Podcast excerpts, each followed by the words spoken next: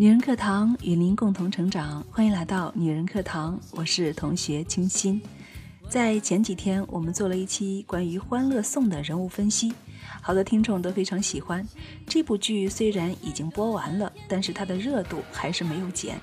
今天呢，我们再来说一说关于《欢乐颂》中娶妖精的爱情观：花痴诚可贵，赚钱价更高。接下来的节目内容来自作者周小北，让我们一起再来总结回顾一下关于这个角色带给我们的有哪些对待爱情的启示呢？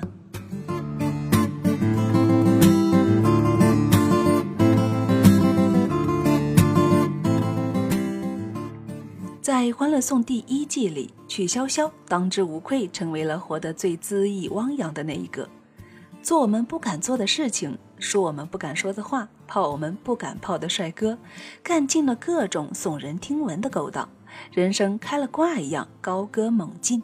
无论是痴心妄想还是歇斯底里，他永远是最彻底、最酣畅淋漓的那一个。像一口烈酒，像一匹野马，像我们内心里最抗拒又最想成为的那个自己。曲筱绡不学无术，学艺不精，除了喝酒就是泡吧，读不懂莎士比亚和王小波，常年徘徊在纨绔子弟、混世魔王的人生标签里。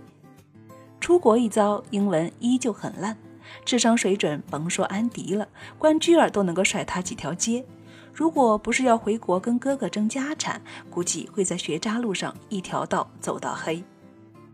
他行走江湖运用的并不是高智商，而是清醒的头脑、混社会的阅历、识人判人的决断力、冷静的可怕的执行力，甚至还有努力。从这点上看，他还是个很自律和很有自控力的人。首先，他看人是一级的狠。曲筱绡是个人精，眼光毒辣。轻轻一抬眼皮，就能够把一个精心包装、体面风光的大活人立体的分解成碎渣沫沫。他最先识破了白渣男的渣本性，最先踢爆了王百川的可疑大款形象，最先看出魏兄与安迪之间没有性吸引的隐患，最早看透樊胜美家庭拖累的深渊本质。最快动细胞一凡桃花外表下荷尔蒙满满的男性担当力，他轻蔑地解析二二零二的每一个人。邱莹莹一冲动，没有自制力，容易坏事儿。樊大姐自以为精明厉害，实则是个色厉内荏的角色。小关脑袋瓜子里的教条特别多，特别喜欢求上进，很容易努力错方向。他与安迪分享著名的曲家家训。常与同好争高下，不共傻瓜论短长，听着是有点刺耳，但在实际生活中，这句话能够节省掉不少与闲人琐事周旋的时间和精力。对于樊胜美日夜流连于攀附上流社会的生活，曲筱绡毫不留情地道破玄机。他以为她是这个桌上的女宾，其实她是这桌男人的主菜。他乐于点评他人，却毫不在意别人是如何评价他。就算被误解、被重伤，也不以为然。不是宽容大度，而是真的是不屑一顾。谁也阻挡不了他肆意狂放的青春，以及一脑门子想赚钱的人生理想。这么一说，娶妖精还挺励志的呢。在他的爱情观里，猪肉卷远比爱情更永恒。安迪的危机解除后，曲筱绡心急火燎地去翻赵医生的牌子。姚斌关键时刻放大招：“你不喜欢我，那喜不喜欢钱呢？”百爪挠心的赶赴约会的曲妖精停下脚步，眼睛里闪着星星，问：“项目多大？利润空间如何？”又一次忍痛放下快到嘴里的唐僧肉，果断启程。项目就是他的生命，谈判桌就是他的欢场，生意就是他的上帝。临行前，独坐泳池畔，看着那只因受伤而结识赵医生的脚踝，想着又一次错过了貌美如花的赵医生，悠悠吐露身为曲家女儿的人生信条：花痴诚可贵，金钱价更高。然而不幸的是，常有妖精也不例外。与赵医生热恋期，曲筱绡不慎暴露学术短板，因不懂莎士比亚、黑格尔遭嫌弃。赵医生认为二人没有精神上的交流和默契，果断地提出了分手。从来趾高气昂、拿下巴看人的骄傲派掌门曲筱绡被当街抛弃，蹲在地上嚎啕大哭。然而，什么都挽回不了赵医生那颗同样不可一世的傲娇之心。可是练的小曲总还来不及仔细品味苦涩的心情，就忙不迭出差去了工地。中途接到安迪的电话，安迪要去医院给赵医生送书，问他要不要同去。这时候，万恶的曲家家训又来了。下午的成败直接关系到我腰包里的银子。我从小就树立了正确的人生观：爱情来得快，去得也快，只有猪肉卷是永恒的。绝不能为了一个接触帅哥的机会而放弃挣钱。在他认为，男人之所以能够成为男朋友，条件只有一个，就是你猛一眼看到他，心就会扑通扑通的跳，这才有资格成为男朋友。他还说，没有人能够真的冷淡，要么就是你找错人了，要么你就是真的需要看心理医生。他比谁都在乎亲一亲、抱一抱这种肤浅、羞于启齿、上不了台面的小事情。然而说真的，那不就是爱情本来该有的样子吗？他关注安迪在恋爱中的身心愉悦度，而不是哪个男人看上去更显得正经和保险。他说：“安迪呀。”我发现你跟包奕凡在一起比跟魏兄在一起开心多了。你跟他在一起，好像灵魂得到了释放一样，浑身闪着金光。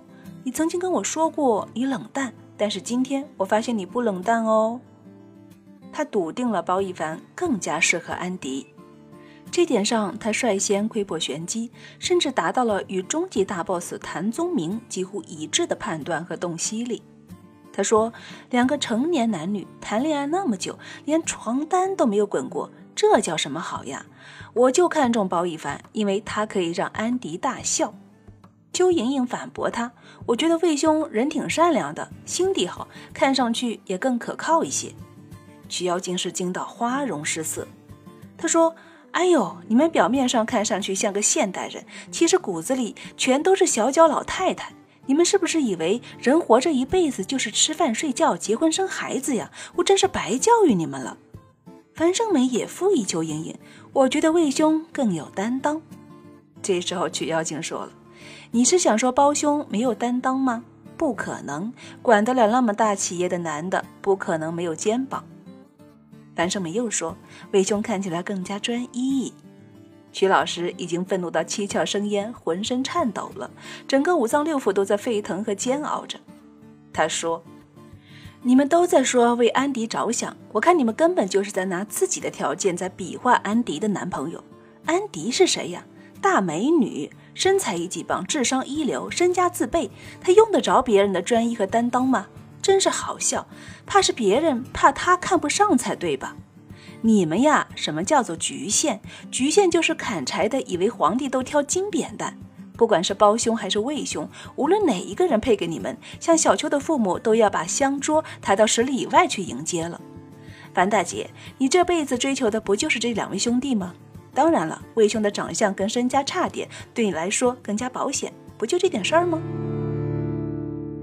实话难听，良药苦口。曲筱绡一席话，道破世上爱情多为条件所困，成为物质附庸的意象。让自己心动，让自己快乐，重视精神的交流和性情相投的默契，本是人类的基本需求，源于追求愉悦的本能。然而在现实生活中，它早已成为奢侈品，成为传说，甚至成为洪水猛兽。那些更为安全的观点却告诉我们：选择那个看上去更保守、专一、可以拴牢的男人，把爱情与婚姻市场上的挑选议价权交到男人手上，因为青春所剩无几，姿色注定颓败，容颜势必憔悴，不被抛弃已是今生的幸运。正是这样贬义的自我认知，才把现在的男人惯坏了吧？在曲筱绡的观念里。女人不需要男人来保险和成全，在她的人生，她是真正的总攻。很多人以为曲筱绡抛出的爱情理论被视为谬论乱谈，认为她无非是仗着有钱才可以口出狂言。然而，那不就是我们内心深处最真实的想法吗？曲筱绡不就是我们最想成为的那个人吗？永远忠于内心，任性索取最喜欢的一切，敢于打破局限，做自己，快乐至上，唯我独尊。我们习惯于将他的一切所得归因于富二代身份，被忽略的真相是他的个性、观念、格局和平等意识给了他纵横江湖、如鱼得水的资本，而不是钱的本身。只不过人们更愿意相信金钱的力量。决定人生态度的最终要素，并不是智商、情商这些虚头巴脑甚至早已先天注定的东西，而是经验、阅历。眼界、格局、价值观、情绪管理能力这类可以自行调配、更新和升级换代的东西。曲筱绡与安迪有太多的不同，性格迥然，受教育程度和知识储备更是云泥之别。然而在精神上，他们是一样的独立，或者说他们在智商和阶层上的共同性要远远小于他们对于自身独立性的一致追求。安迪说：“很多时候，所谓的阶级，其实就是自己内心的一片魔障。阶级也好，成功也好，这些都不是最终的评判标准，更不应该成为我们的束缚。人生的路很长，未来你就知道了。不是走得快，懂得多就好，重要的是要找到适合自己的道路。”独立才能够潇洒，这是安迪们与曲筱绡们最大的同类项，也是洒脱人生的全部资本与奥义。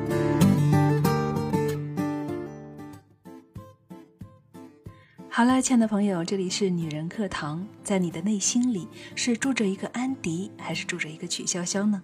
或者是你期盼他们俩都住在你的身体里，给你想要的力量和勇敢？我想，现实中这样的人或许存在，但也不一定所有的优点都会集中在一个人的身上。电视剧里的角色人物往往都是把多个典型集中在一个人身上。当然，我还是非常赞同作者小北的分析：我们女性太需要这样的独立和洒脱了。我是清新，本期节目就分享到这里啦。